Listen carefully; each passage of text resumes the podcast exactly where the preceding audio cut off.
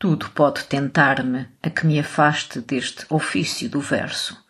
Outrora foi o rosto de uma mulher, ou pior, as aparentes exigências do meu país regido por tolos.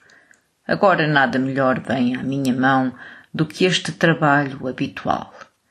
Quando jovem, não daria um centavo por uma canção que o poeta não cantasse de tal maneira que parecesse ter uma espada nos seus aposentos mas hoje seria, cumprido fosse o meu desejo, mais frio e mudo e surdo que um peixe.